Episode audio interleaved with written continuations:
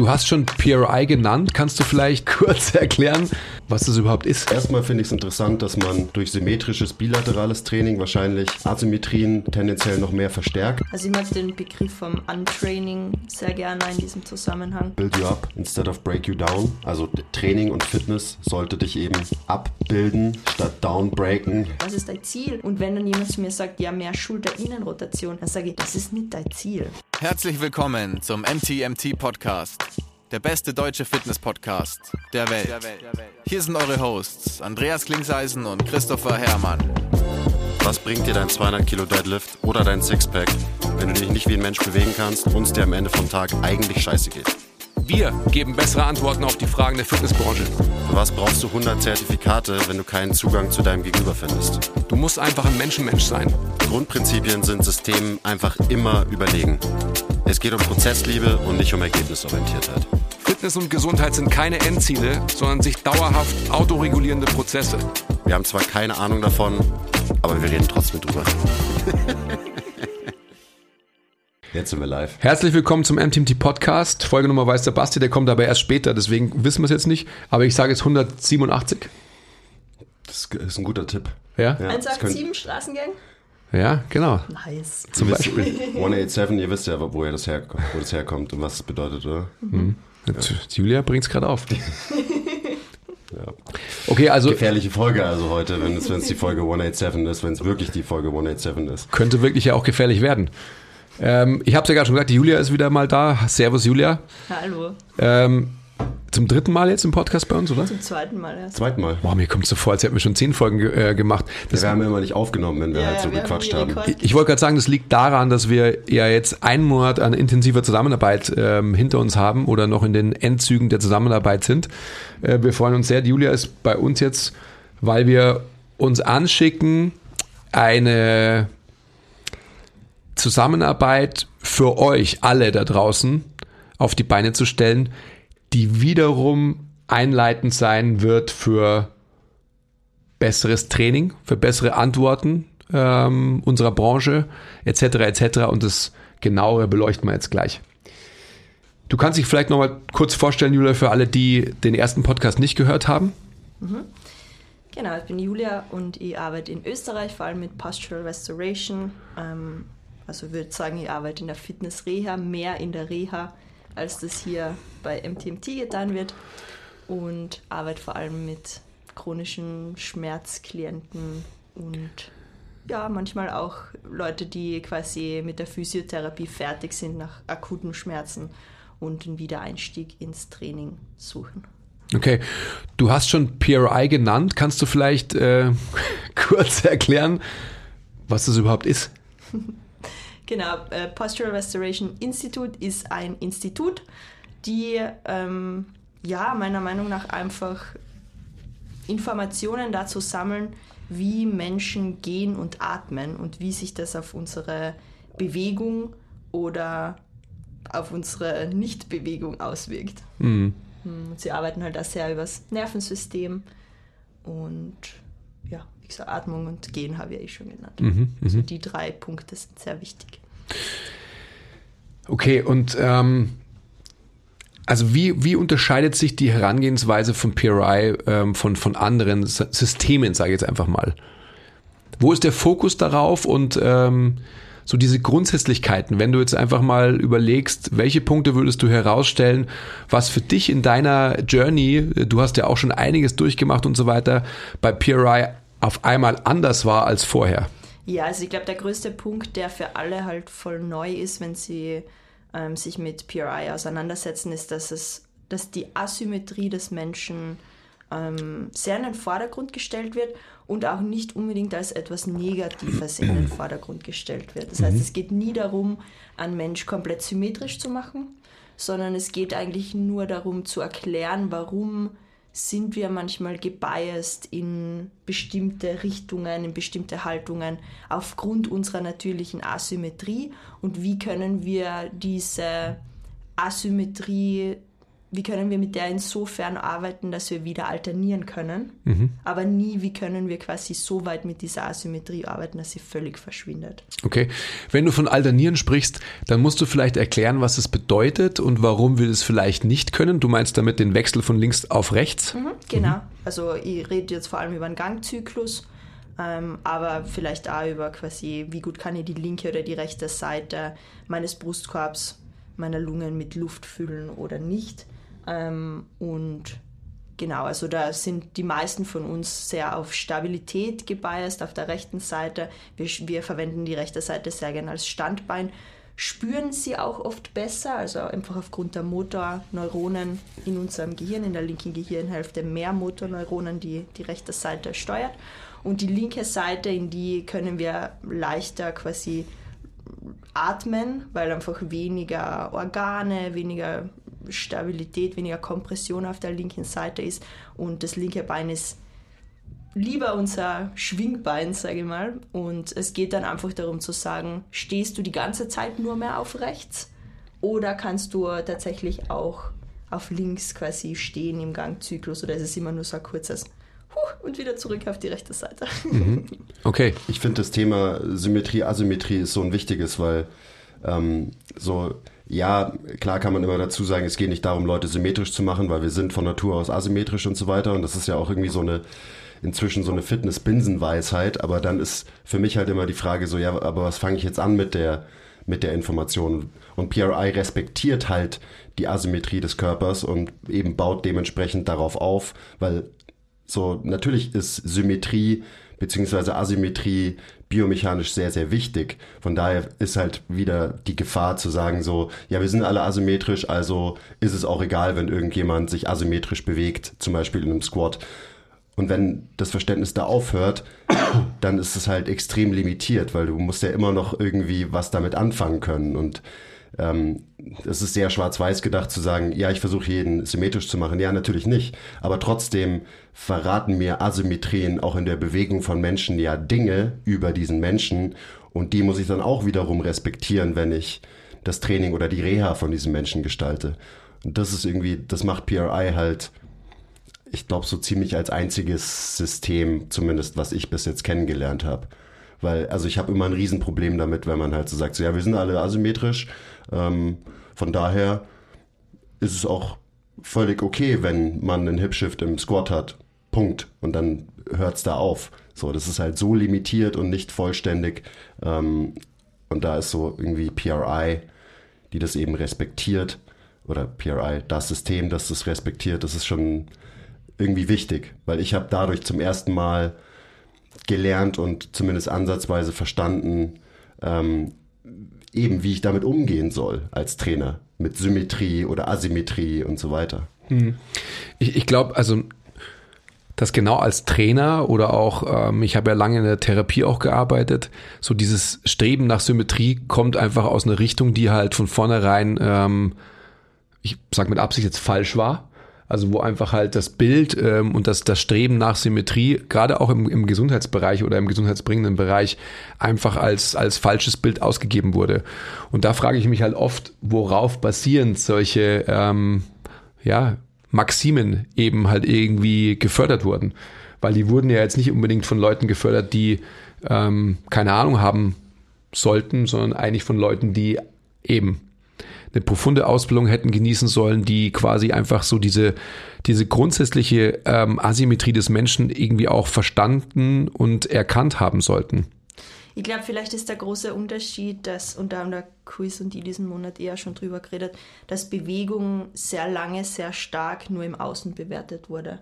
Und quasi nur, wie sieht diese Position oder wie sieht diese Bewegung im Außen aus und ist die Ausrichtung quasi visuell korrekt, ähm, ohne darüber nachzudenken oder auch den Mensch vielleicht einmal zu fragen, wie fühlt sich das eigentlich an und was spürst du eigentlich im Vergleich linke, rechte Seite. Also ich glaube, dieses, dieses Fühlen in der Bewegung ist wahrscheinlich immer noch ein bisschen ein Nischenthema. Absolut. Weißt du, wenn, das ist spannend, wenn du sagst im Außen und die Ausrichtung danach ähm, und Seitenvergleich links und rechts und so weiter. Das kannst du ja auch ähm, oder die, die Bewältigungsstrategie in Bewegungen können unterschiedlich wahrgenommen werden, werden aber letztendlich quasi so ein bisschen abtrainiert, weil es ja von vornherein so ist, dass Dinge halt bilateral und sagittal bewältigt werden und that's it. Und dementsprechend hat das äh, System ja schon allein von vornherein den Aufwand, ähm, seiner natürlichen Asymmetrie irgendwie Rechnung zu tragen in genau dieser Bewältigung. Also sprich, der, wir haben uns angeschickt, den Menschen von vornherein durch Bilateralität und Sagittalisierung eigentlich dazu zu bringen, dass eben genau diese, diese Sensation, diese körperliche Empfindung, dass irgendwie links sich das anders anfühlt als rechts, abzutrainieren. Ja, und ich meine, damit, darüber habt ihr eh schon öfter gesprochen, dass halt, also in die Fitnessbranche halt einfach so stark übers Olympic Weightlifting, übers Powerlifting einfach gebiased wurde. Ähm, wo es ja darum geht, eigentlich möglichst viel Gewicht zu bewegen. Ähm, oder möglichst viel Kraftaufwand. Ähm, möglichst viel Gewicht, möglichst viel Kraft, möglichst viel Muskeln, so. Genau. Ähm, und das sind ja andere Ziele, als jetzt die Durchschnittsperson hat, die einfach reinkommt und sich besser fühlen will und sich besser bewegen will und den Alltag mit den Kids oder ohne Kids äh, bewältigen will und einfach sagen will, hey, ich will mich einfach gut fühlen. Und ich glaube, ja, da, da, stehen, da stehen wir nach wie vor ähm, und fragen uns, hm, was ist jetzt eigentlich mit den, mit den bilateralen Bewegungen? Bringen die uns nur irgendwas? Sind sie sinnvoll manchmal, um Dinge zu lernen? Ähm, oder sollte man sie schon von vornherein komplett weglassen? Ähm, ist es nur problematisch, wenn man sie extrem schwer belädt? Ist es dann problematisch, wenn man das ganze System, also vor allem halt die Wirbelsäule, den Brustkorb in Extension treibt? Ähm, ja, das sind einfach sehr viele. Wie siehst du das Quiz, gerade in deiner äh, praktischen Arbeit? So. Das mit dem symmetrisch, asymmetrisch, bilateral und so weiter. Also ja. erstmal finde ich es interessant, dass man durch symmetrisches, bilaterales Training wahrscheinlich Asymmetrien ähm, tendenziell noch mehr verstärkt, was ja erstmal so ein bisschen nicht intuitiv ist und irgendwie nicht logisch ist. Ja. Aber wir geben halt unserem System, wenn man alles immer nur bilateral macht, immer die Möglichkeit, dass es so asymmetrisch kompensiert, wie es es halt gerne tun würde. Ähm, und diese Möglichkeit nehmen wir dem System alleine schon, wenn wir unilaterale Bewegungen machen. Und das ist, das, also dieser Satz, den, den muss man zurückspulen und sich ein paar Mal anhören, weil das ist allein schon ähm, Takeaway von diesem Podcast. Das also, ist so wichtig. Das ist für, für mich halt auch so ein, einer der großen Takeaways von PRI. Also am Ende, ähm, ja, bilaterale Bewegungen im Gym haben immer noch einen Platz, wenn ihr mich fragt. Ähm, der ist inzwischen bei Weitem nicht mehr so groß, wie er mal war in meinem, in meiner Denke. Ähm, und also für mich ist es einfach so, so unfassbar einleuchtend und logisch, dass wenn man so diese grundsätzliche Asymmetrie mal versteht und so weiter, ähm, dann macht halt Bewegung und wie sich Menschen bewegen auf einmal viel mehr Sinn. Also wenn ich jetzt jemanden habe, ähm, praktisches Beispiel, ähm, Kunde, der so, der macht Physio, der ist gerade, der hat seine Reha gemacht und der ist aber gleichzeitig zu Physio auch zu mir gekommen zum Trainieren. Ich habe mir halt einen Squat angeschaut, der hatte einen, Shift ähm, weg von der schmerzhaften Seite. So, und alleine das verrät mir ja was. So, okay, der, die rechte, das rechte Knie tut weh und wenn er sich belastet und eine Bewegung macht, dann shiftet er automatisch irgendwie auf seine linke Seite. Ähm, verrät mir, dass ich dem Menschen irgendwie wieder beibringen muss, dass er sich auch auf rechts sicher fühlt, da stabil ist. Also das ist jetzt quasi andersrum als das typische Muster, weil halt Schmerzen im Spiel sind aus Grund X. Und dann habe ich dadurch eine Guideline, ähm, was ich für Interventionen mit diesem Menschen machen kann, damit sein Nervensystem wieder cool damit ist, dass er auch auf rechts steht, sich auf rechts belastet. Und danach richte ich dann meine Entscheidungen im Training zum Beispiel aus. Hm, ich weiß nicht, ob ich deine Frage damit beantwortet habe, aber das ist zum Beispiel nur so eine, eine absolut praktische Ableitung von diesem ganzen Hintergrundwissen über Asymmetrie und auch wieder das, was ich vorhin gesagt habe. So, ja, der hat einen Hipshift, ja, ist doch egal, ein Hipshift ist ja nichts Schlechtes per se. So, ja, stimmt. Aber was ist, wenn jemand Schmerzen hat? Dann ist es verdammt wichtig und es gibt dir extrem wertvolle Informationen, wenn du zum Beispiel einen Hip-Shift in einem Squat siehst. Mhm. Und so weiter und so weiter. Ja, und das Krasse ist halt bei gerade bei Verletzungen auf rechts, also ich habe halt alle meine ähm, Probleme, meine chronischen Schmerzen eigentlich immer rechts gehabt und habe trotzdem so krass in die rechte Seite geschiftet. Und das ist dann halt, dann ist es speziell interessant, weil das, was du jetzt erzählt hast, das Beispiel ist ja eher intuitiv, dass man sagen würde, der ist rechts verletzt. Also versucht er sich wegzulehnen von der mhm. rechten Seite. Und dann hast du aber trotzdem manchmal Menschen, die quasi rechts verletzt sind oder rechts Schmerzen, ähm, chronische Probleme haben und trotzdem so krass nach rechts shiften. Und da steht man, glaube ich, oft in der Praxis an und denkt sich so, Beziehungsweise die haben Hä? da halt Schmerzen, weil sie immer nach rechts shiften. Genau, also das, das, ist halt so wieder die Henne-Ei-Thematik, so was war eigentlich zuerst da, aber klar, weil halt alles immer nur über rechts quasi abgefangen wird und du dann eben durch so etwas, wo du immer auf beiden Seiten quasi Rippen nach vorne, auf beiden Seiten Becken nach vorne gekippt. Ähm, also du hast quasi das, was normalerweise eher links passiert, plötzlich auch rechts plus rechts halt immer das ganze Gewicht hineinschifft und die ganze Kompression rechts, dann ist natürlich oft die rechte Seite die, die früher sagt, Entschuldigung, kann man da irgendwas anderes machen, fühlt sich nicht so gut an.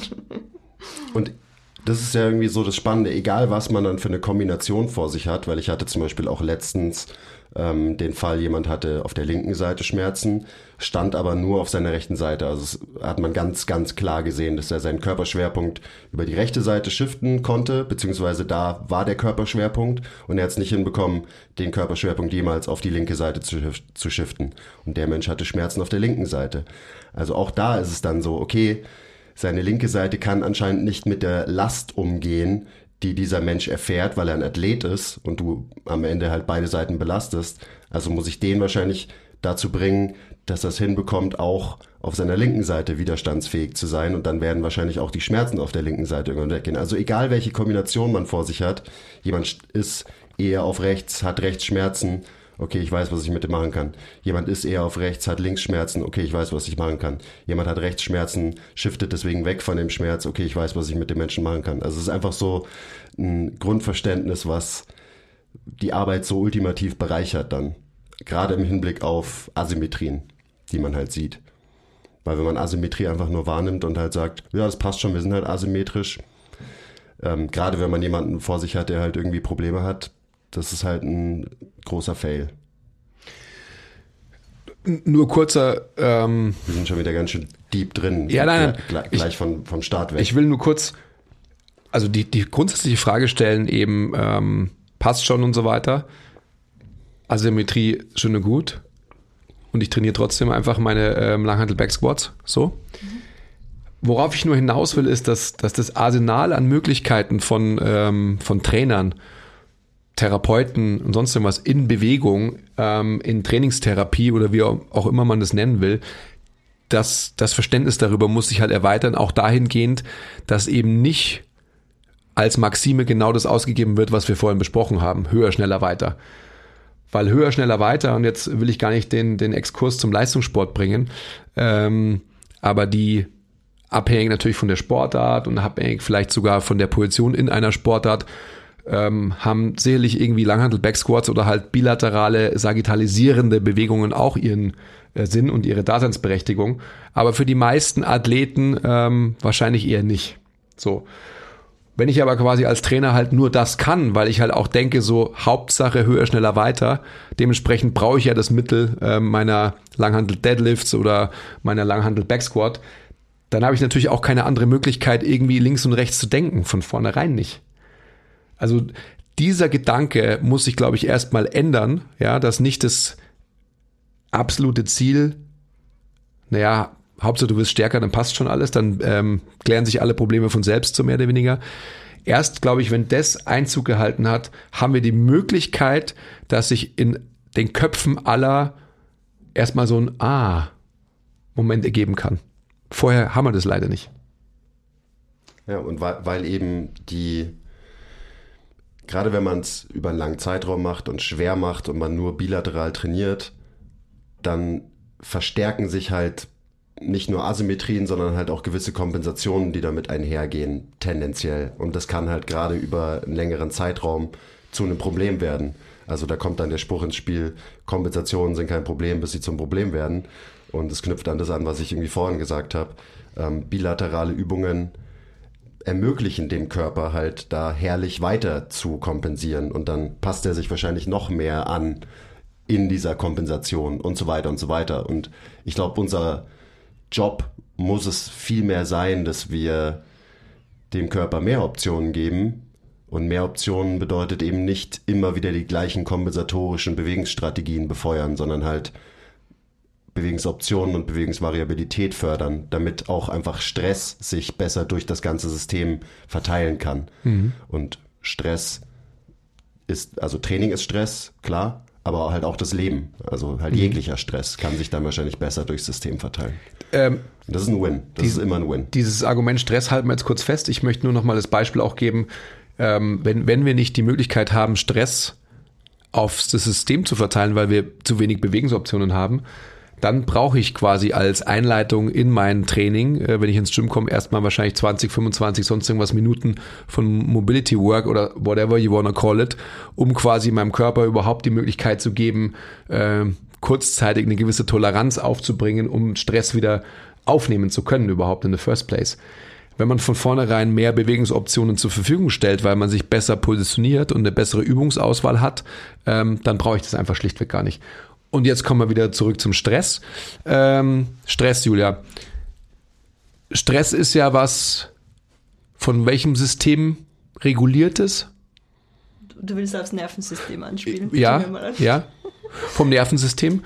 Wie, wie kriegt denn PRI, ähm, weil PRI ist ja erstmal was, das kannst du vielleicht kurz erklären, um was es da geht. Da geht es ja nicht darum, irgendwas zu trainieren, sondern mhm. vielleicht eher, wenn man das überhaupt so benennen will, etwas abzutrainieren vielleicht erstmal. Ja.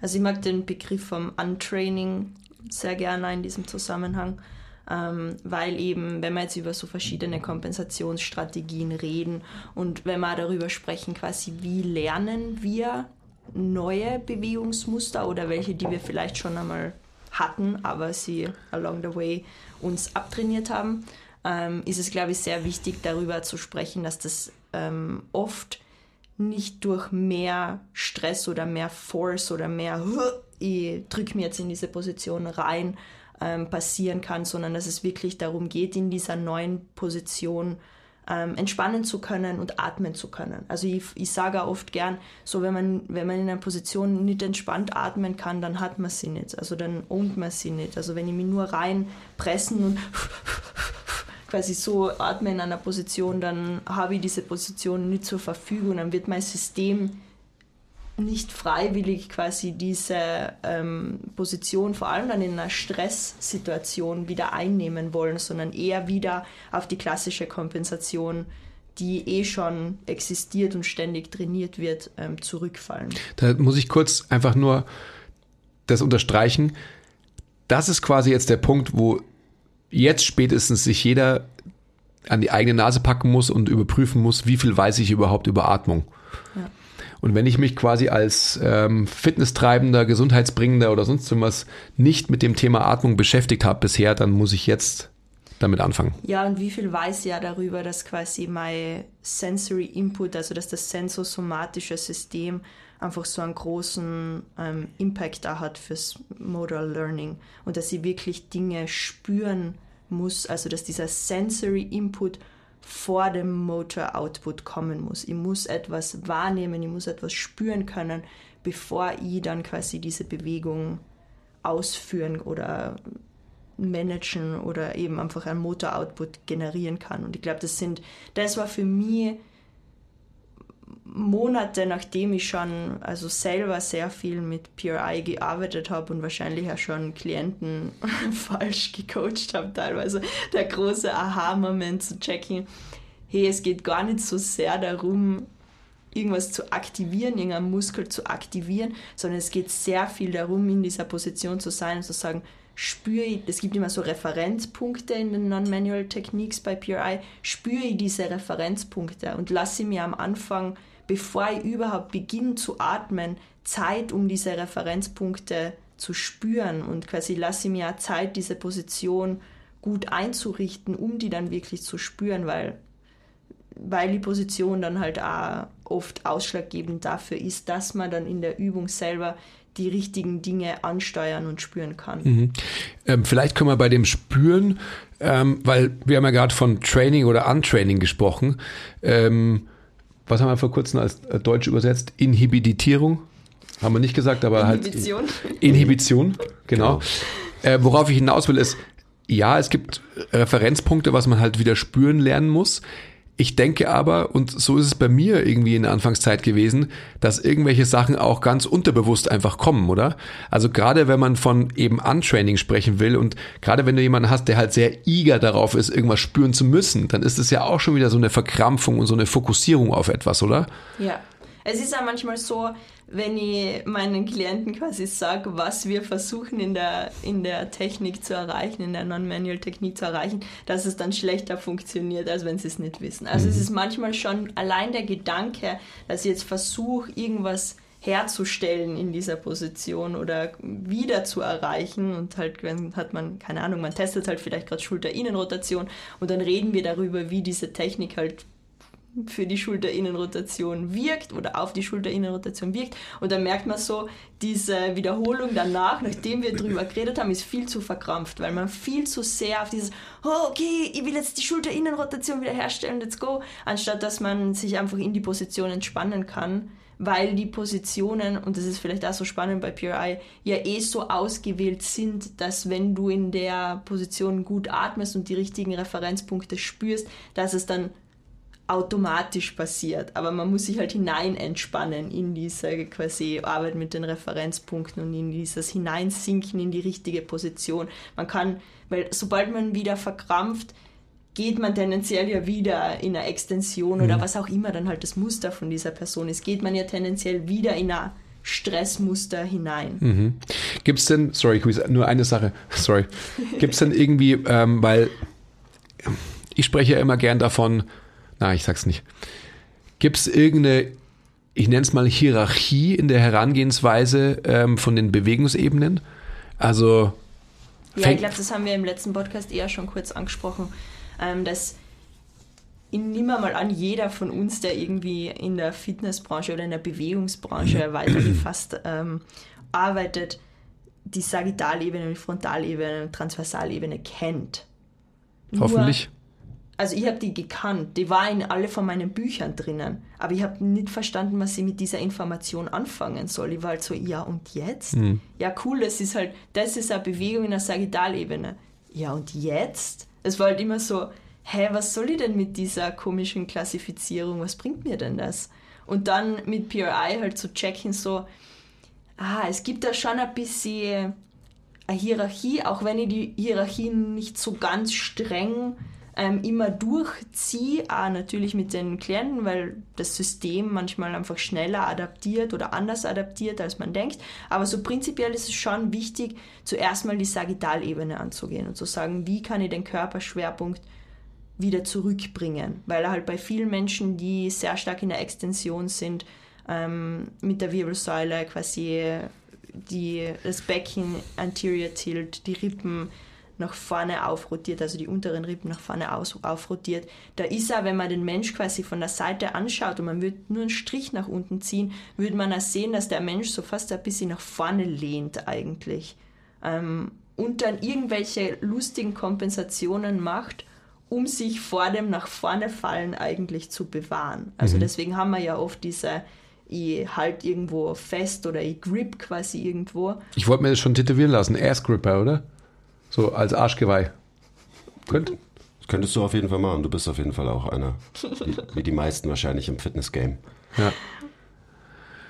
Es macht auch, das macht ja auch voll Sinn, oder? Also, dass, dass man erstmal dafür sorgen muss, dass dein Nervensystem nicht mehr das Gefühl hat, ich bin, genau, ich bin gerade immer, ich bin immer kurz vorm Umfallen. Und irgendwie muss man sich erstmal darum kümmern, bevor man sich um andere Dinge überhaupt kümmern kann, weil das ist erstmal Priorität vom Nervensystem. So, hey, ich muss verhindern, dass ich umfall. Und dann ist quasi das System die ganze Zeit mit dieser Aufgabe beschäftigt und hat dementsprechend auch keine Kapazitäten für viele andere Dinge. Also das vielleicht nur so nochmal, um das zu erklären, warum auch wir immer sagen, bring erstmal deine Sagittalebene in Check mhm. und dann können wir weiterschauen. Weil ja, wenn man das halt nicht hat, dann eben, dann kommst du da gar nicht raus, weil dann bist du quasi immer in einem sind wir wieder beim Nervensystem halt so in einem sympathisch getriebenen, gestressten Zustand und in dem kannst du halt sch sehr schwer nur neue Muster aufspielen. Mhm. Weil eben, wenn du sympathisch gesteuert bist, dann wird das System immer auf bekannte Systeme, Kompensationen, Strategien zurückgreifen, die es schon kennt. Ja, und einfach auch, also nicht zu unterschätzen, wie krass das auch für die Psyche ist oder halt für andere körperliche Dinge, wenn du immer in dieser gestressten Position bist, wenn du immer in der Sagittalebene eigentlich nach vorne fällst. Also das hat da viel mehr Auswirkungen im Sinne von, keine Ahnung, da reden wir über Schlaf, da reden wir einfach auch, wie, wie fühle ich mich psychisch natürlich. Also da sind so viele Subsysteme hängen da dran im Endeffekt. Ähm, und wenn es immer, wenn meine tägliche quasi Bewältigung nur wie ich atme und wie gegen die Schwerkraft existiere, die ganze Zeit anstrengend ist und die ganze Zeit von mir eigentlich eine gestresste Position erfordert, dann ist das wahnsinnig kostenaufwendig. Also das ist dann einfach, das kostet viel fürs System. Und das merkt man halt da. Also manchmal, das, wenn die Menschen das erste Mal richtig ausatmen, und das Ausatmen ist eben dieses Zurückfallen ähm, aus dieser geöffneten Position, aus dieser nach vorne fallenden Position, dann passiert da psychisch total viel. Also da weinen Menschen oft oder sie sagen, boah, ich habe mich schon lange nicht mehr so müde gefühlt ähm, oder ich habe mich schon lange nicht mehr so entspannt gefühlt, weil das System so, weil es so neu ist für das System, in diesem Zustand aus dieser extrem sagittalisierten Position eigentlich mal rauszukommen. Das, das macht auch so viel mehr Sinn und das ist für mich auch halt eine faktische Erklärung für solche Phänomene weil das kennt man ja, aber viele andere Systeme oder Menschen finden dann eine esoterische Erklärung mhm. dafür mhm. und das damit komme ich halt nicht klar, weil ich einfach anders gestrickt bin. So, ja, ich habe jetzt das und das gemacht und dadurch wurden die tiefliegenden Emotionen freigesetzt und so und sie ja, da ist schon irgendwie was dran, aber was ist denn der was ist denn der Mechanismus, weil so eine Erklärung, da stehe ich halt daneben und bin so ja, okay, was soll das was soll das denn bedeuten? Ja. Aber wenn quasi ein ähm, sympathisch getriebenes System nach Jahren zum ersten Mal wirklich in einen parasympathischen Zustand geschiftet wird, dann erschließt sich das mir, dass da auch halt äh, solche Dinge passieren können, dass irgendwelche Emotionen ausgelöst werden oder halt heftige Empfindungen, wie zum Beispiel eben ein Müdigkeitsgefühl oder so. Also ich weiß, ich hatte da jetzt auch am Wochenende auf dem, auf dem PRI-Seminar als ich diese eine Technik vor der ganzen Gruppe vorgemacht habe und da durchgecoacht wurde, hatte ich auch so ein ähm, profundes Erlebnis. Nicht, weil ich während der Technik irgendwie runtergefahren bin. Im Gegenteil, ich habe erstmal einen krassen Schweißausbruch bekommen und Muskeln haben krass gebrannt und so weiter. Ähm, aber danach, als ich mich hingesetzt habe, nach dieser Technik und quasi der Vortrag weiterging, ähm, bin ich innerhalb von einer Minute so krass runtergefahren und so irgendwie in meinen Stuhl reingeschmolzen. Das war wirklich krass. Also eben so, das, da habe ich so diesen Switch erlebt. Ja, und ich finde, das ist immer so die feine Linie mit den Techniken. So, man will natürlich einen neuen Stimulus erzeugen im System. Und dieser Stimulus, der, wie du sagst, der ist mitunter anstrengend. Es ist anstrengend, die quasi in diese neue Position zu bringen. Aber es ist, es ist eine andere Art von Anstrengung, als man zwingt sich mit quasi vorhandenen äh, Kompensationen in diese Position rein. Und ich finde, das ist ganz schwer, jemandem zu erklären, der noch nie selber erfahren hat, wie sich das anfühlt. Und das, und das quasi, das, was ich oft mache mit meinen Klienten, ist, dass sie wirklich darauf acht, erleben sie etwas Neues. Weil das ist meistens der beste Indikator dafür, dass sie das erlebt haben, was wir gerade versucht haben zu beschreiben, wenn es sich irgendwie neu anfühlt. Also wenn ich sage, hm, das ist jetzt nicht das, was ich normalerweise mache. Und das ist oft so der beste Indikator, dass ich begonnen habe, einen Prozess auszulösen. Wenn es irgendwie so einen, einen Switch gibt von, ah, okay, das, so fühlt sich das also an, wenn ich nicht die ganze Zeit ja, und das kann zum Beispiel heißen so, hey, meine Schulter fühlt sich viel freier an jetzt. Oder ich fühle mich viel entspannter jetzt. Ich wollte gerade fragen, solche, also so solche Gefühle, das kriegt, das Feedback kriegt man dann halt oft von Leuten. Oder, uh, ich kann besser atmen. Oder auf einmal kann ich besser mhm. dahin atmen. Lauter solche Dinge. Also das ist halt das Feedback, das wir jetzt auch schon seit Jahren dann von unseren Leuten bekommen. Wenn wir die Prinzipien von PRI auch irgendwie in das einfließen lassen, was wir so ähm, in unserer Arbeit machen. Sind die Motivationen, warum Leute zu dir kommen, sehr reingezoomt oder sind die sehr global gehalten? Also du hast jetzt eigentlich genau die zwei Hauptbeispiele, die ich jetzt auch bringen würde, gegenübergestellt. Also keine Ahnung, Schulter-Innenrotation zu verbessern. Mhm. Oder ist das quasi vielleicht vordergründig ein physisches Problem, warum jemand zu dir kommt, aber dahinter steckt viel, viel mehr? Also ich habe das Gefühl, die meisten, die zu mir kommen, kommen sehr reingezoomt weil die kommen nach einer jahrelangen Odyssee an, ich war schon überall und ich habe schon alles probiert und ich bin jetzt sehr im Kopf, was mein Problem ist. Also ich frage dann auch manchmal die Menschen, was ist dein Ziel? Und wenn dann jemand zu mir sagt, ja, mehr Schulter-Innenrotation, dann sage ich, das ist nicht dein Ziel. So, was ist dein Ziel? Was, gib mir ein sexy Ziel, gib mir irgendetwas, was, was willst du machen, was macht dir Spaß, wofür brennst du halt, gib mir irgendwas, gib mir etwas, was ich fühle, was ich ja, wenn du es zu mir sagst, was mich rührt. Weil Schulter-Innenrotation, ja, okay. Come on. Vielleicht gegenseitig in unserer quasi Reha-Branche holen wir uns einen drauf runter, aber irgendjemand, also so wirklich wichtig für irgendjemand, ist es, glaube ich, nicht. Also jeder, der zu mir reinkommt und sagt, ich hätte gern mehr Schulter-Innenrotation, dann bin ich so. Muss man erstmal fragen, okay, für was? Ja, wer hat dir das, also, und wer hat dir das gesagt? Ja, absolut. Ähm, und ich versuche dann schon oft rauszuzoomen. Und schon oft quasi eben, was ich jetzt auch gerade gemeint habe, so, gib mir irgendein sexy Ziel, gib mir irgendetwas, was, was deine Augen zum Strahlen bringt. So, ich will irgendwas. What lights your soul on fire halt. Das ist echt so, gib mir irgendetwas, wo ich das Gefühl habe, ja, und das motiviert jetzt richtig. Weil es ist eben ich habe oft das Gefühl, es ist sehr globale Thematik, eh klar, weil äh, für mich hängt alles zusammen. Für mich ist auch körperlicher und psychischer Stress ein und dieselbe Sache. Ähm, Die Antwort ist es ja, definitiv.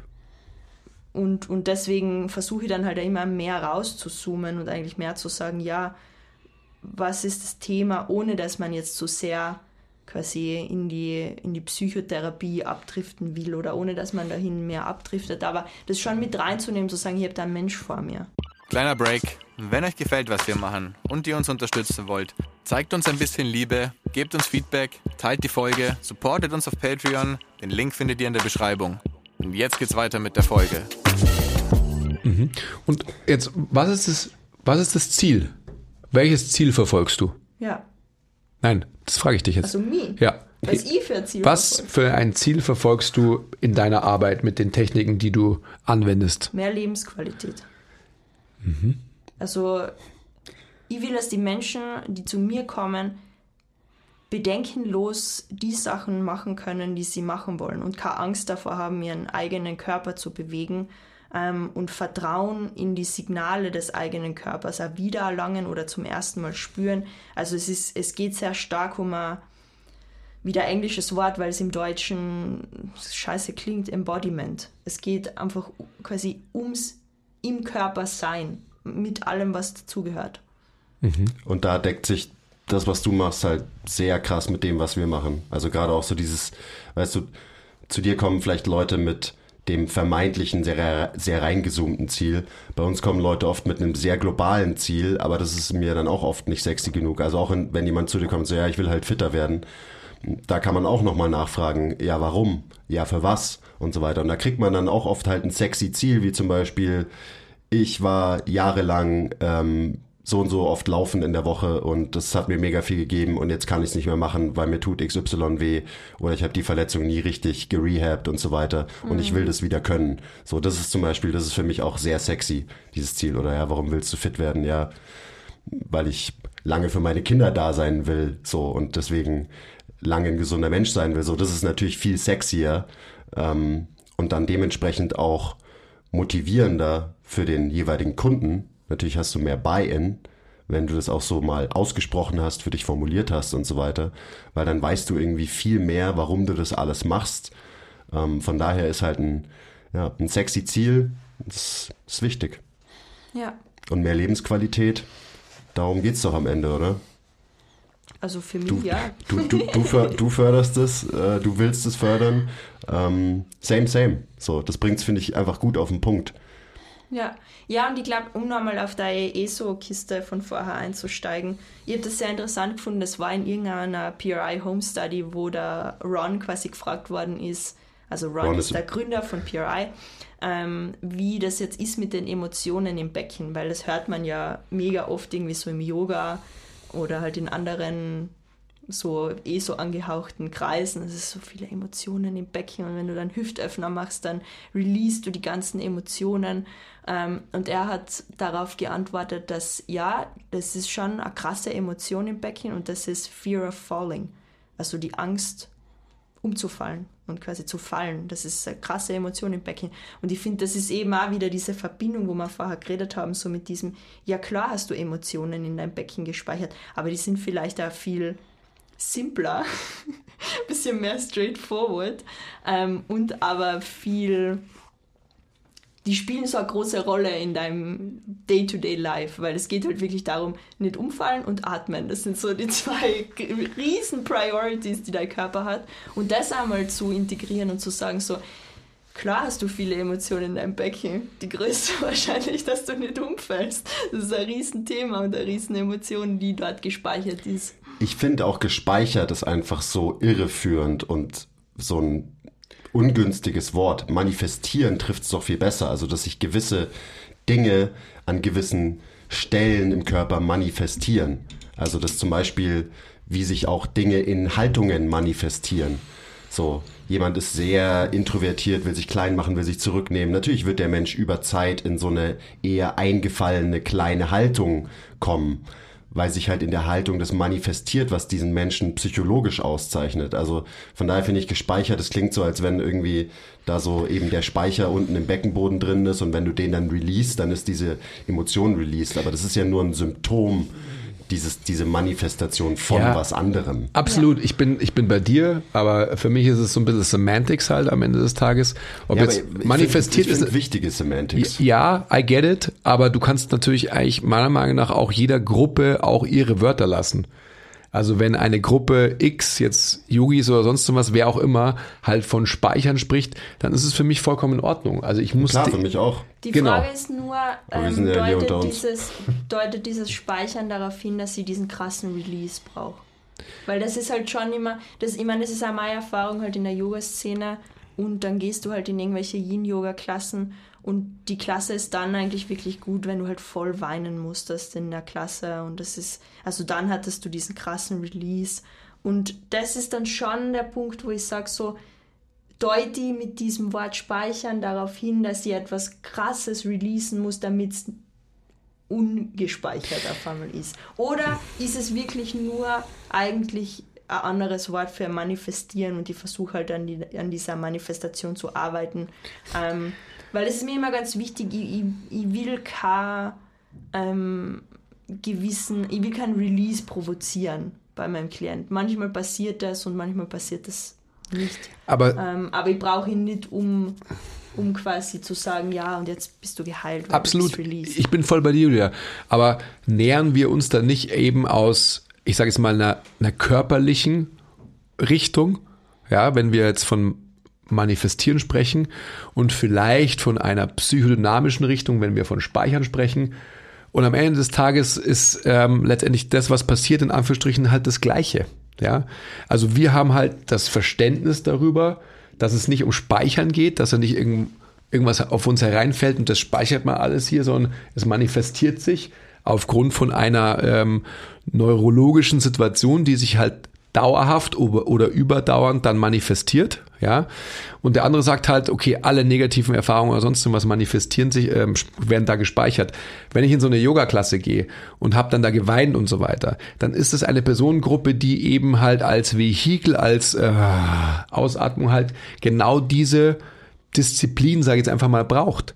Die nächste Person geht irgendwo anders hin, um in Anführungsstrichen ähm, zu releasen, whatsoever. Dass das alles, und ich meine, du kommst ja daher, deswegen ist natürlich dein Bias auch so ein bisschen negativ dem Ganzen gegenüber, und das verstehe ich total. Weil, ähm, wenn wir alle uns quasi nüchtern und sachlich zusammentun würden und einfach eine gemeinsame Sprache entwickeln würden, also so überdisziplinär, dann würden wir halt ähm, viel mehr vom Gleichen sprechen können und könnten uns auch gegenseitig ermächtigen, halt eine bessere Wahrheit zu finden. Und dann wird es auch nicht so sein, dass halt der eine sagt so, ah, du mal was, du machst Krafttraining, ah, du bist, kannst nur ein Depp sein, so quasi. Ich mache Yoga, weil ich weiß es viel besser und so. Also so um das geht's ja am Ende des Tages.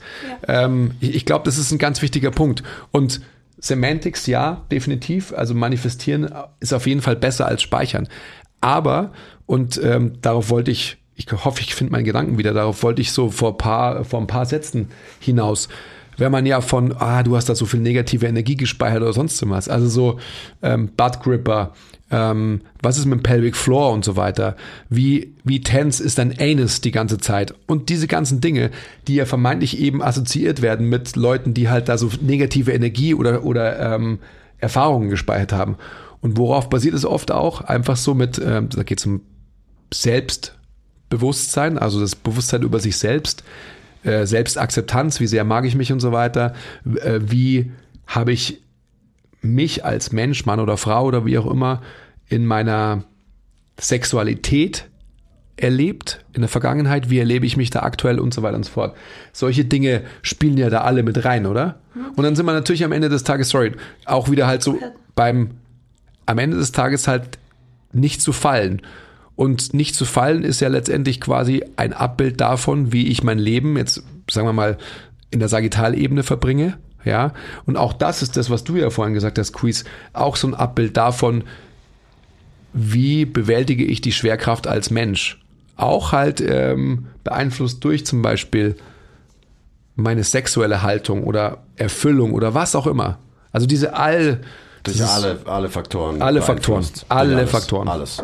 Alles. Ich glaube, man muss halt immer aufpassen, dass man ähm, in diesem quasi an dieser sensosomatischen Herannäherung quasi an jetzt Reha-Training, whatever, ähm, nicht beginnt zu sagen, it's all in your head. Mhm. Also das ist auch immer so diese Unterscheidung und ich glaube, ich habe das auch schon diesen Monat äh, mal auf irgendeiner Folie drauf geschrieben. So, it's all neuro, isn't it, it's all in your head. Mhm. Und das ist ganz eine wichtige Unterscheidung, weil sonst beginnen die Leute natürlich zu sagen, ja, dann, dann denke ich halt jetzt anders und dann geht es mir halt besser. Und das natürlich geht man mit der eigenen Branche oder mit der eigenen Ex-Branche immer am härtesten in die Kritik, weil man kennt sie halt auch am besten. Das mhm. kommt halt auch noch dazu. Man hat halt vielleicht selber negative Dinge dort erlebt. Ähm, natürlich kann ich besonders gut Dinge herauspicken, die in der Yoga-Welt ähm, falsch laufen ähm, weil ich halt so viel Zeit dort verbracht habe und mich gut auskenne. Und das ist schon eine Komponente, die gern mal verschwimmt in der Yoga-Welt. So dieses, ja, wenn du halt einfach bessere Gedanken oder higher Vibration hast, dann wird sich das in deinem Körper zeigen. Und das lässt Menschen oft sehr hilflos zurück, mhm. weil dann bin ich vielleicht zu Hause und ich mache meine Manifestationen oder Meditationen oder whatever ich dann halt mache und dann verändern sich aber meine körperlichen Schmerzen oder Probleme nicht. Vielleicht kurzzeitig? Vielleicht kurzzeitig, aber sie verändern sich dauerhaft nicht. Und dann habe ich das Gefühl, ich habe jetzt als Person versagt, ähm, weil ich mit, meinen, mit, mit quasi Kraft meiner Gedanken etwas nicht verändern konnte, was am Ende des Tages vielleicht viel physiologischer, biomechanischer anzugehen ist. Mhm. Ist ja auch so, ja, das ist psychosomatisch, ist ja auch so ein Ding, wo ich auch so inzwischen mir halt denke, so, ich verstehe die Frage nicht. So, natürlich ist es das. So, mhm. bei jedem Menschen, wenn es irgendwie um Schmerzen geht. Aber das wird eben auch noch so hart abgegrenzt von anderen Faktoren, weil das bedeutet es ja so, oh ja, ich kann dir nicht helfen, weil das ist psychosomatisch, so ungefähr. So, hä? Also, das ist ja, Mai, wenn man halt das biopsychosoziale Modell versteht, dann versteht man auch, dass so eine Unterteilung, so eine Klassifizierung halt total sinnlos ist am Ende des Tages. Und daneben auch Leute hilflos macht. Mhm. So. Ja. Ja, okay, das ist psychosomatisch bei mir, also, hm, weiß ich jetzt auch nicht. Ja, das ist immer wieder vorher bei dem Thema mit der Asymmetrie oder mit diesem so, ja, du hast halt Asymmetrie. Das ist ja nichts Schlimmes. Ja, eh, aber da geht es dann trotzdem noch weiter. Da muss es weitergehen. Oder eben auch so bei FRC war das halt auch immer so, there is no, no bad posture halt. your best posture is your next posture. Ja, und was heißt das jetzt? Und was Ja. soll ich damit anfangen? Okay, aber das heißt halt trotzdem, dass ich vielleicht mal zuerst eine Position von meinem Becken und von meinen Rippen lernen, die cool für mich sind. Und dann kann ich mich vielleicht angenehm bewegen, weil mir hat es jahrelang davon abgehalten, weil es war ja nicht wichtig. Oder du kannst ja überall Innenrotation trainieren jetzt bei FAC oder du kannst ja überall Schulterinnenrotation ähm, trainieren. Also es ist ja egal, was dein Brustkorb und dein Becken macht. Weil jede Haltung ist eine gute Haltung. Ja, und das ist dann halt wieder der Reduktionismus in unserer Branche. Jetzt kommen wir mal bitte auf. Ähm, Zum Punkt. nein, nein, nein. Aber wir sind ja jetzt gerade so ein bisschen dabei, wenn du sagst so, also jetzt wieder das Beispiel aus dem Yoga oder gibt ja zig Beispiele. Ähm, ich sage mal, verhaltenstherapeutische Maßnahme, Tiefenanalyse. Was machst du denn oder wie überdauernd ist die Veränderung durch den Einfluss deiner Arbeit für die Menschen? Boah. Pah, das, das können, glaube ich, nur die Menschen selber sagen. Also das, was ich miterlebe, ist natürlich, dass die Menschen, ähm, mit denen ich arbeite, aufblühen. Also dass ich das Gefühl habe, wow, da passiert auf ganz vielen Ebenen etwas, weil man einmal lernt, in einer einzigen Ebene sich um sich selber besser zu kümmern und sich selber diese Wertschätzung entgegenzubringen, zu sagen, ich mache jetzt einmal 15, 20 Minuten am Tag etwas, was gut für mich ist. Und das hat natürlich weitreichende Veränderungen. Und ich arbeite natürlich schon auch damit, dass ich ähm, eh, was wir davor mit, so mit der Zielsetzung gemacht haben, dass ich natürlich Fragen stelle oder dass ich Impulse gebe, die man, glaube ich, in einer Trainerbeziehung auch geben sollte. Also ich finde es da auch falsch zu sagen, ich habe nichts mit der Psyche von dem Mensch zu tun, sondern ich mache nur biomechanisch alles richtig und dann ist gut. Sondern man hat natürlich eine Beziehung und die ist im besten Fall eine bereichernde Beziehung für beide Seiten. Ist das diese Selbstwirksamkeit, die da gefördert wird, oder was? Das ist das. Ist das. Das ist es. Ähm, wenn du von, von, ich sage jetzt mal, 20 Minuten sprichst am Tag, ist es dann quasi was, was Leute jeden Tag machen?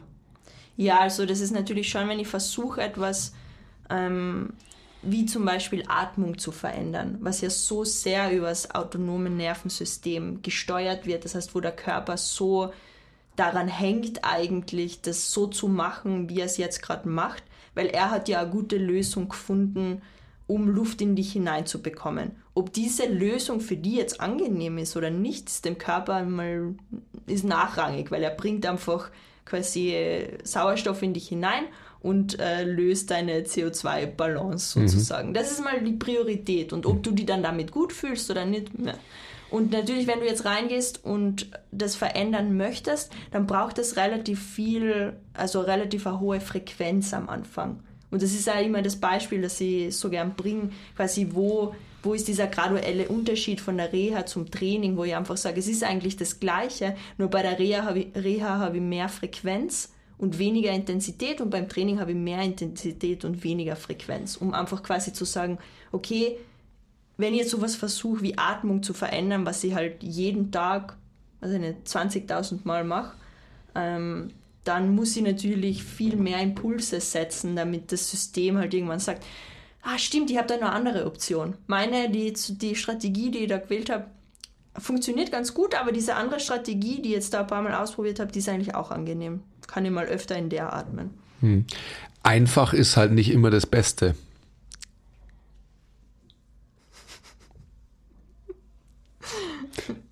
Ich, ich würde gern noch ein bisschen mehr drüber reden, weil das kam mir vorhin ein bisschen zu kurz, so was PRI ist und wie es funktioniert. Weil wir reden da immer so drüber und sagen so, ja, ja, PRI und so, weil wir halt irgendwie uns damit befassen, aber ähm, die Zuhörer halt, die meisten wahrscheinlich nicht so. Ja. Ähm, also das ist mir irgendwie wichtig, dass wir da noch ein besseres Verständnis schaffen. Weil wir gerade schon viel drüber geredet haben, ähm, aber die meisten denken sich wahrscheinlich immer noch so, um was geht's eigentlich genau und wie funktioniert dieses PRI? Also du, du, du kannst ja mal loslegen, Julia vielleicht, noch ein bisschen ein paar Punkte ergänzen. Ich habe da natürlich auch noch ein paar, der Andi bestimmt auch. Ja, also es gibt verschiedene ähm, Bereiche des Körpers, mit denen gearbeitet wird. Wir waren zum Beispiel, also der Chris und die waren zusammen im Thorax-Kurs, Das heißt, dementsprechend in dem Kurs geht es halt ganz viel darum, ähm, wo in, deinem, in deinem Brustkorb fließt die Luft leicht hin, ohne Widerstand hin, ähm, weil sie nimmt gern, die Luft nimmt gern den Weg des geringsten Widerstands und wo fließt sie vielleicht nicht so leicht hin aufgrund einfach von Asymmetrien, Kompression, eh was wir eingangs schon besprochen haben. Und dann geht es aber weiter und wir, und wir schauen uns an, wie wirkt sich denn das auf den Körper aus? Also wie wirkt sich eben auch diese Kombination mit, ich bevorzuge immer die rechte Seite, ähm, wie wirkt sich das auf den Körper aus und wie wirkt sich das vielleicht auch auf bestimmte Dinge ansteuern können oder nicht ansteuern können aus. Und die Lösung jetzt in dem Kurs, wo wir jetzt speziell waren, ist halt quasi etwas an dem, am Brustkorb, an den Rippen zu verändern. Da gibt es eben die Non-Manual Techniques, also da gibt es quasi wie Atemübungen, mit denen man arbeitet, wo man sich quasi selber in eine Position bringt, ähm, Rückenlage, Vierfüßlerstand, aufrecht stehen mit quasi Support von der Wand, ähm, nur als Beispiele, wo man dann beginnt, gewisse Bereiche im Brustkorb zu öffnen, dort mehr Luft hineinzubekommen und andere zu schließen, wo vielleicht sehr viel Luft immer hinkommt und dort will man dann weniger Luft hinschicken. Ich weiß nicht, ob das bis dahin einmal so Sinn macht, quasi, dass man einfach nur am jetzt Brustkorb gegeben sagen kann, ja, okay, das ist mal ein Punkt, ein System quasi am Thorax, mit dem sie arbeiten, dass sie einfach sagen, wo atme ich hin, habe ich eher quasi, kann ich zu meinen Schlüsselbeinen hinatmen, kann ich nach hinten atmen, weil am Ende ist das Ziel, dass du halt mit der Einatmung eine 360 Grad Expansion eigentlich überall hin hast in den Rippen und mit der Ausatmung eigentlich eine Kompression hast. Und dann je nachdem, wo du bist im Gangzyklus, hast du das halt manchmal links und manchmal rechts. Also da muss man dann auch wieder, das ist dann der nächste Step, dass man sagt, okay, jetzt habe ich mal das verstanden mit Expansion und Kompression und dann teilt man den Brustkorb in zwei Hälften und sagt, okay, was macht die eine Seite, was macht die andere Seite und funktioniert das gegengleich eigentlich im, im Gangzyklus. Und das ist ja auch so, so wichtig und wertvoll, dass, also es gibt nicht manuelle Techniken bei PRI. Und das ist am Ende des Tages so, du bringst deinen Körper in eine sehr spezifische Position, wo bestimmte Muskeln ähm, quasi aktiviert werden, andere vielleicht eher inhibiert werden, wenn das ein Wort ist. Position dictates function, by the way. Ähm, und dort atmest du. So funktionieren diese Techniken. Und weil du eben da atmest, da sind wir dann wieder bei dem, was du vorhin gesagt hast, ähm, sendest du dem Nervensystem quasi den Input, so hey, du kannst auch in dieser Position atmen, auch wenn diese Muskeln aktiv sind, diese Muskeln nicht so aktiv sind. Und darüber versucht PRI ja Muster zu verändern. Das macht ja am Ende PRI. Weil genau. PRI ist ein Reha-System, die arbeiten in erster Linie mit Schmerzpatienten. Und die meisten Schmerzpatienten stecken in einem gewissen Muster. Und wenn man ähm, ihnen eine andere Option gibt oder die Option gibt, aus diesem Muster rauszukommen, dann werden Schmerzen weniger. Also so global gesehen, so, so funktioniert das alles. Und es gibt auch manuelle Techniken bei PRI, aber die sind bei PRI immer zweite Wahl. Es ist immer probier, also korrigiere mich, wenn ich falsch liege, aber probier diese nicht manuellen Techniken wir machen einen Test davor, dann machst du die Technik, dann machen wir einen Retest. Und irgendwann, wenn es nicht funktioniert hat, so nicht nur als zweiter Schritt, sondern eher so als dritter, vierter, fünfter, dann wenden äh, diese Menschen auch mal eine manuelle Technik an. Mhm. Aber auch wieder nur, um die nicht manuellen Techniken zu ermöglichen, weil that's where the magic happens am Ende des Tages. Ja, halt, und das ist vielleicht das so ähm, für mich so wichtig äh, gewesen, weil ich in meiner Vergangenheit schon sehr stark immer nach ähm, Therapeut gesucht habe, also jetzt einen manuellen Therapeut gesucht habe, der mich halt in die richtige Position bringen kann und dann geht es mir besser und dann einfach also zu checken, hey, der wertvollste Input, den du liefern kannst in ein System, ist der, den du selber kreierst. Das war, das war für mich tatsächlich als ich den ersten Kontakt mit PRI hatte, war das für mich so, ohne dass ich mich inhaltlich großartig damit beschäftigt habe, aber so dieses Verständnis darüber, über die Hierarchie der Anwendung, mhm. ähm, war für mich schon so, okay, da muss ich genauer hinschauen, weil das ist einfach das, was ich ja mein Leben lang auf meiner Journey irgendwie immer vermisst habe oder angekreidet habe. Dass einfach halt, du wirst du wirst passiv gemacht, ja? ja. Aber eben, speaking about Selbstwirksamkeit und Selbstverantwortung, nein, es muss genau andersrum. Der Approach muss genau andersrum sein. Und da deckt sich halt die Herangehensweise von PRI mit der von allen Guten in unserer Branche am Ende des Tages. Und deswegen, wie du gesagt hast, so, deswegen ist es, war es für uns auch so klar und dass es, dass es wertvoll ist, sich das mal anzuschauen. Mhm. Weil allein dieser Approach in der Grundsätzlichkeit halt die Selbstwirksamkeit fördert ähm, und eben nicht das macht, was wahrscheinlich andere, viele andere Reha-Systeme, die ja inzwischen halt auch einfach veraltet sind, ähm, also man muss ja nur mal äh, kurz auf Physio ähm, Instagram schauen und so. Da sieht man ja, ähm, was die meisten vollkommen zu Recht von vielen Systemen halten, weil sie halt Menschen in Passivität drängen, abhängig machen von etwas, keine Selbstwirksamkeit fördern und so. Und das sind alles Punkte, die PRI zu 100 Prozent ähm, beachtet. Und so, das ist so, ich glaube, das verstehen auch die Leute halt nicht, die PRI kritisieren, weil sie sich wahrscheinlich auch nie damit beschäftigt haben, so wie das so oft ist mhm. ähm, in unserer Branche. Ähm, aber ja, so, so gehen die davor. Mhm. Das ist so einleuchtend und weil es so funktioniert, kann es halt auch nachhaltig funktionieren und nachhaltig zu Veränderung führen. Ja. Also die, also das war ja schon bei FRC ein bisschen, dass das angefangen hat für mich. So, die haben immer gesagt, ähm, so du kannst über passive Inputs nicht quasi aktive Outputs erschaffen. Ähm, was mir damals schon sehr, ja okay, klar, wenn mir jetzt jemand in einer Position massiert, dann werde ich dann auch nicht aufstehen und diese Position aktiv besitzen, ähm, ist mir klar. Und was da aber gefehlt hat, war dieser Zwischenschritt zur jetzt eine manuelle Technik oder auch eben ein anderer sensorischer Input, wie es ja bei PRI oft über quasi ähm, Sehkorrektur oder auch über die Zähne oder so gemacht wird, der ist zwar nicht die Lösung aller Probleme, aber dieser sensorische Input kann dir vielleicht erlauben, etwas Neues zu spüren mhm. und dann dort quasi zu atmen und dann einen neuen Motor-Output zu haben. Und ich finde, das ist so respektvoll allen Disziplinen gegenüber eigentlich, mit denen sie arbeiten.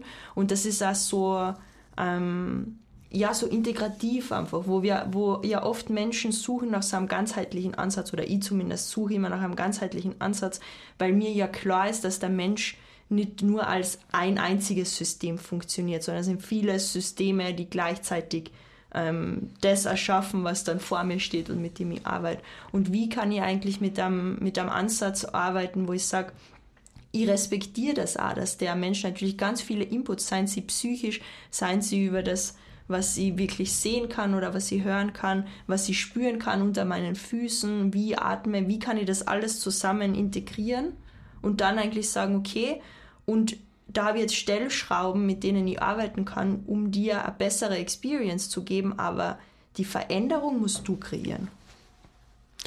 Ich glaube, äh, so aufgrund der fortgeschrittenen Zeit müssen wir uns auf alle Fälle ähm, alsbald wieder verabreden.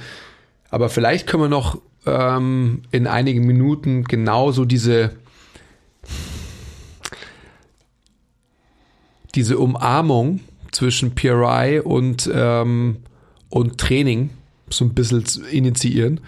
Also sprich, ich würde mal sagen, und das ist, glaube ich, auch das, was wir halt so wollen, wenn man von vornherein einen Menschen in eine bessere Position bringt, whatever that means in the end, und quasi nicht Kompensation zum Problem werden wird. Also so, es ist kein Problem, bis es zum Problem wird. Und Training, also halt Stress, applizierten Stress in besseren Positionen appliziert, dann ist das, glaube ich, unser anzustrebendes Ziel. Und wenn wir quasi alles respektieren, worüber wir jetzt hier gesprochen haben über eine Stunde, dann glaube ich, dass wir von vornherein eine viel bessere Grundlage setzen, um Training wirklich ich sag's mal ganz global gesprochen, gesundheitsfördernd zu applizieren und nicht limitierend. Hier, ähm, den Spruch habe ich von dir, build, build you up instead of break you down. Also Training und Fitness sollte dich eben abbilden statt downbreaken. Sorry für die Anglizismen.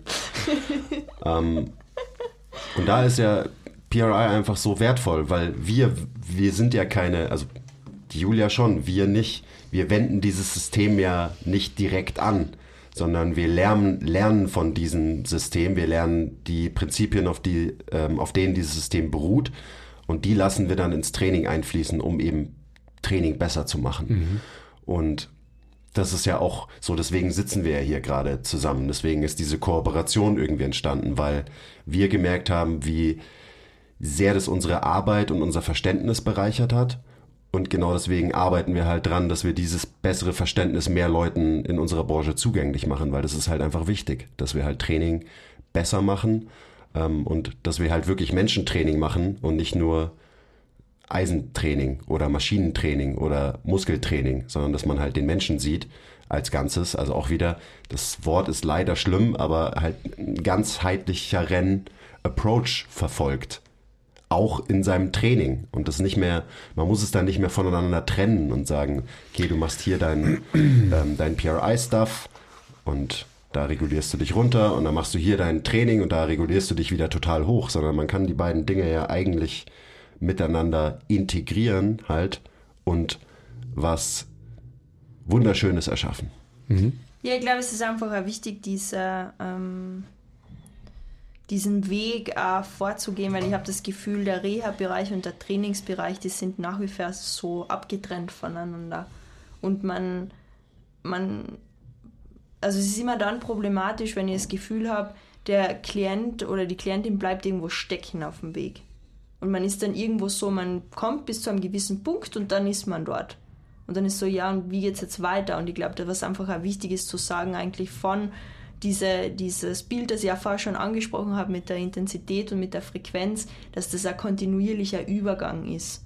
Wo ich sage, ja, jetzt quasi, es muss nicht jeder extrem schwer heben im, im Gym, aber jeder profitiert davon, diese neuen Positionen, die er oder sie findet, zu kräftigen. Absolut.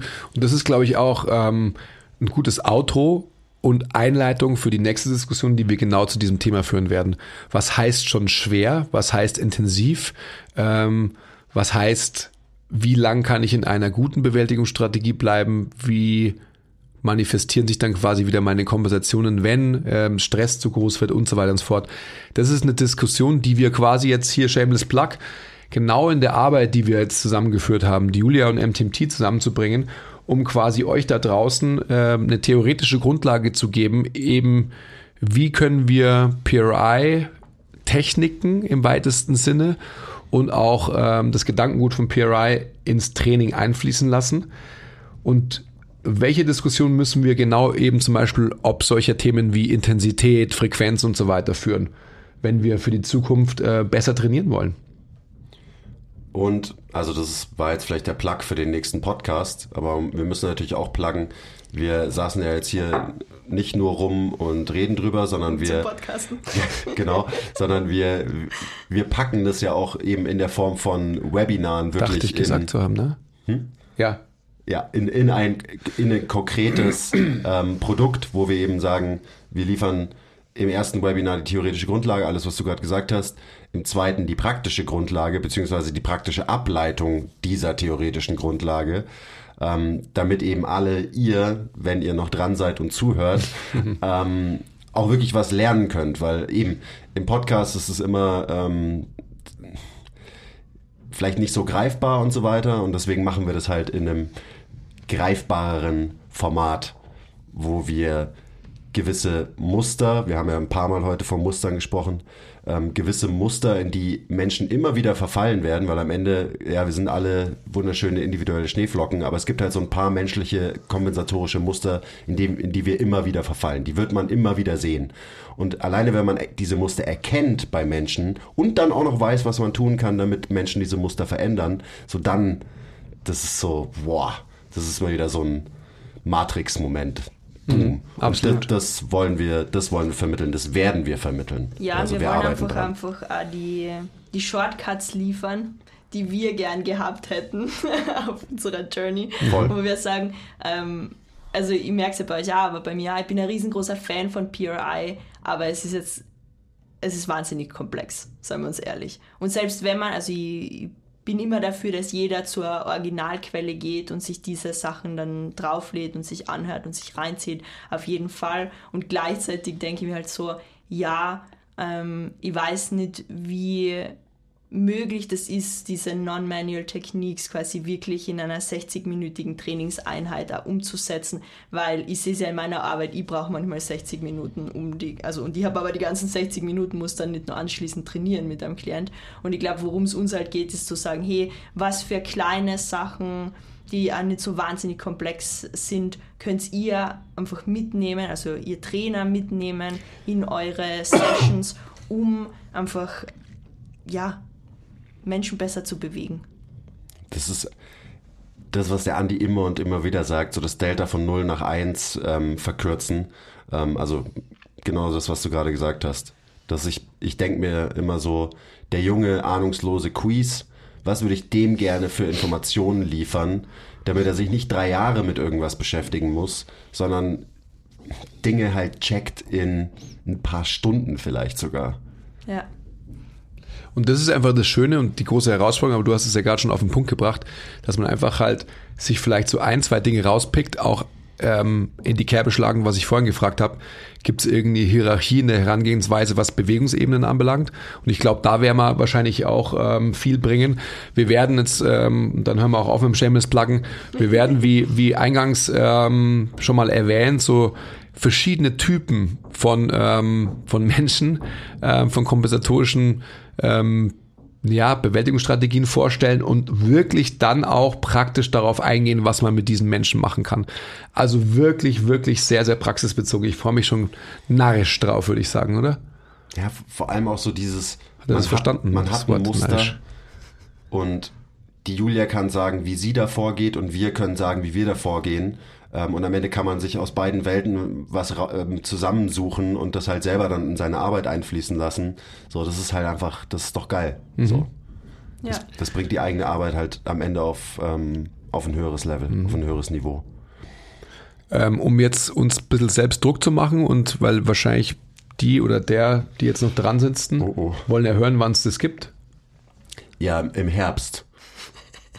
Um, damit der Druck nicht zu groß wird. Ja, Herbst ist ja eh gleich, also von dem her, das wird es bald geben, Leute. Bald. Scheiße, ja. Ja.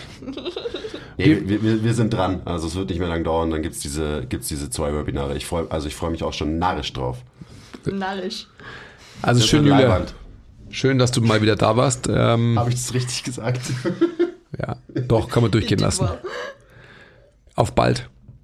Sag nochmal vielleicht, ähm, ich glaube, es hast vorhin nicht, oder wo man dich findet, so auf den sozialen Medien oder so. Ja, ihr findet mich auf Instagram unter julia.fellbar, F-E-L-B-A-R. Und die Website ist juliafelber.com. Ich bin, glaube ich, eh immer mal wieder bei euch verlinkt. Ähm, Ja, ja, absolut. Also, man Also ihr findet sie auf jeden darüber. Fall. Es Ja. gibt übrigens auch zwei Skill-Meetings an die Skill-Meeting-Fam da draußen ähm, von und mit der Julia. Ähm, Wenn ihr es noch nicht abonniert habt, dann allein deswegen schon. Let's go. Let's go. lohnt sich. Also ich gehe jetzt, ich habe Hunger.